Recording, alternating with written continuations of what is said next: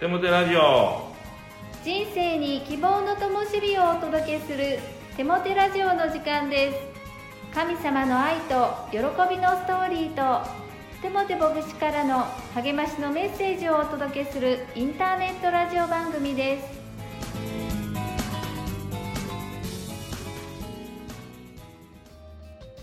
皆さんお元気ですね。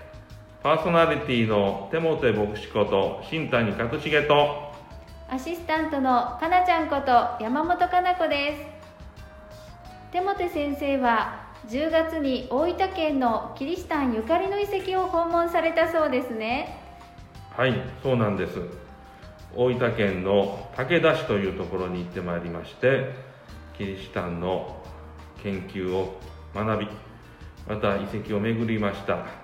特にその中でキリシタンの洞窟礼拝堂というところを訪ねてきました。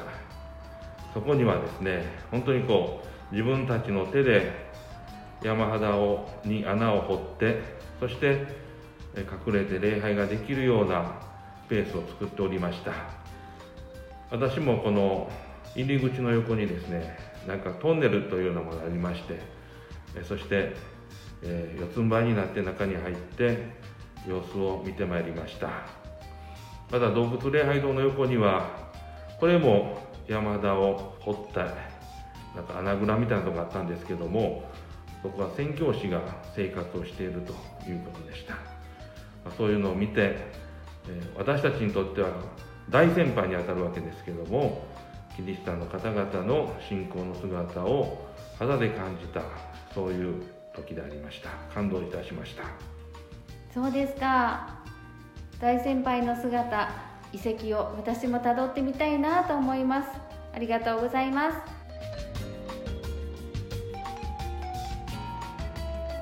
早速インタビューしていきたいと思います。今日のゲストは先週に引き続き籠谷由美さんです。籠谷由美さんこんにちは。こんにちは。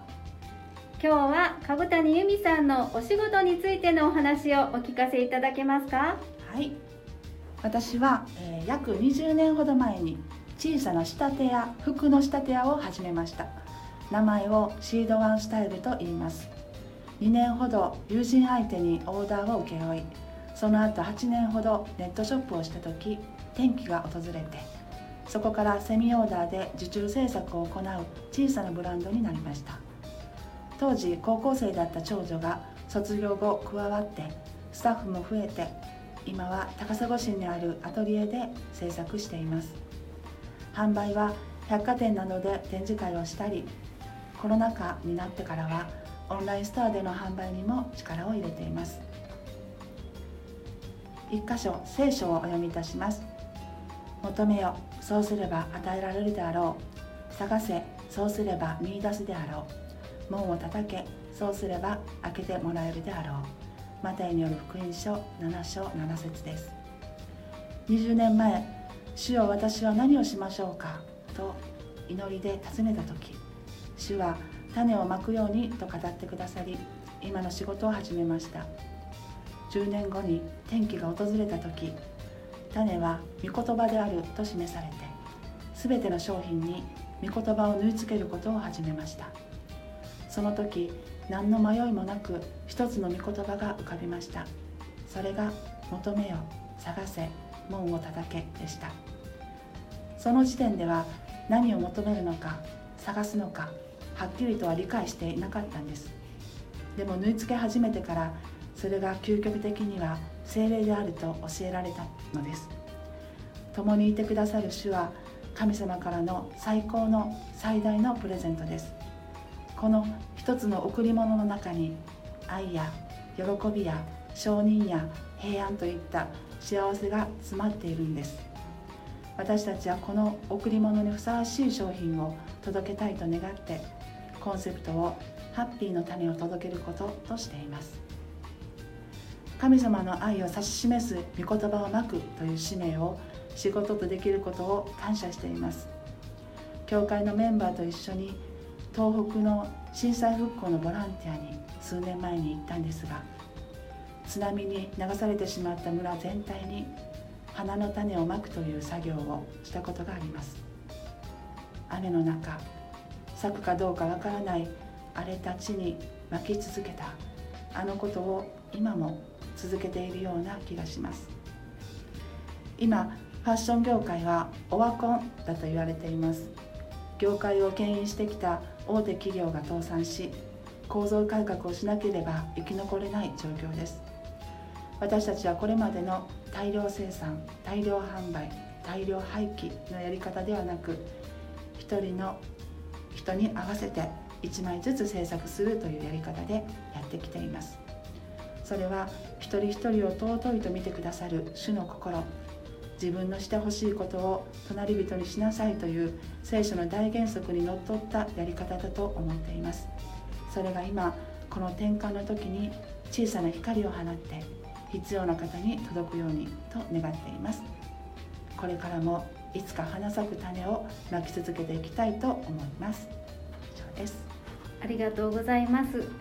シードワンスタイルさんのお洋服は本当に幸せの種をくれます。どうぞ皆さん覗いてみてくださいね。今日は株谷由美さんのストーリーをお聞きしました。リスナーの皆さんいかがでしたか？それではテモテ先生に励ましのメッセージを語っていただきましょう。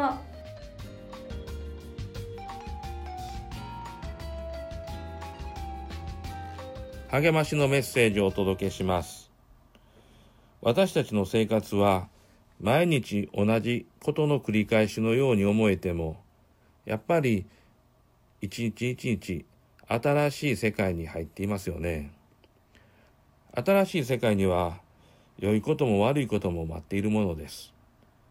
それが人生というものですよね。新しい日々をどういう人生観で生き何を拾い集めどう解釈していくかであなたの人生は変わっていきます。アランというフランスの哲学者の言葉を知り、なるほどなぁと思いました。それは、悲観主義は気分であるが、楽観主義は意志であるという言葉です。悲しいことが起こると誰でも悲観的になりますよね。将来に対して不安を抱くと誰でも悲観的になります。そう。悲観主義は気分そのものなのです。しかし、そこで意志を働かせて、良い方向に向かうために前向きに考え、前向きな言葉を語り、前向きな行動を選んでいくことが楽観主義なのです。ですから、楽観主義は意志なのです。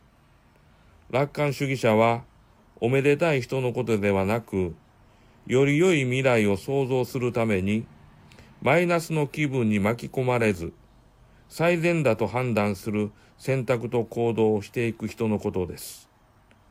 そういう意味で、聖書の信仰は楽観主義の土台だということができます。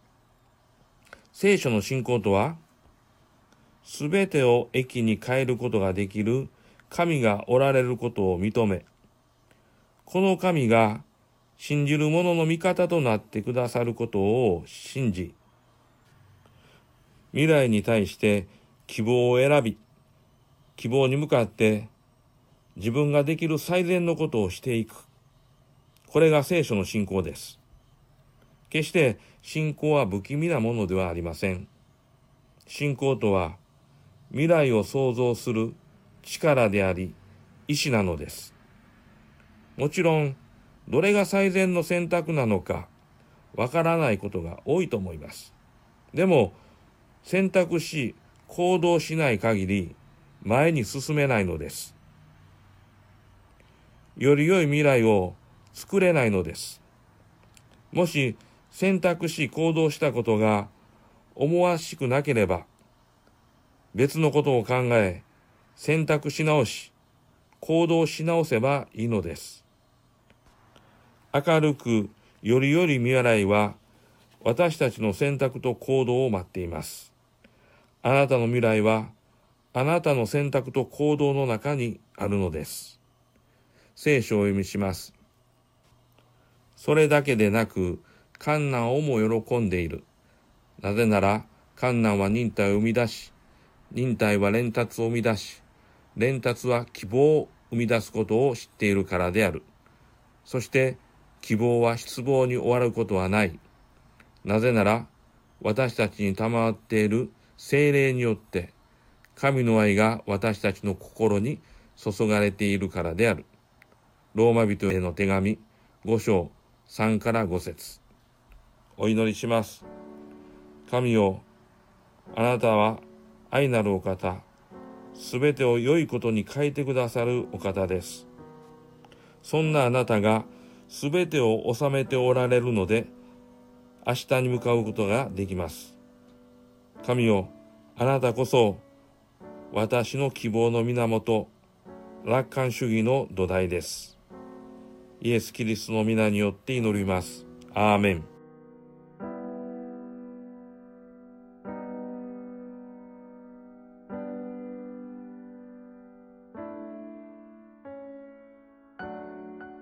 今月の賛美は長谷川みちるさんのアルバム「若枝より星空」です。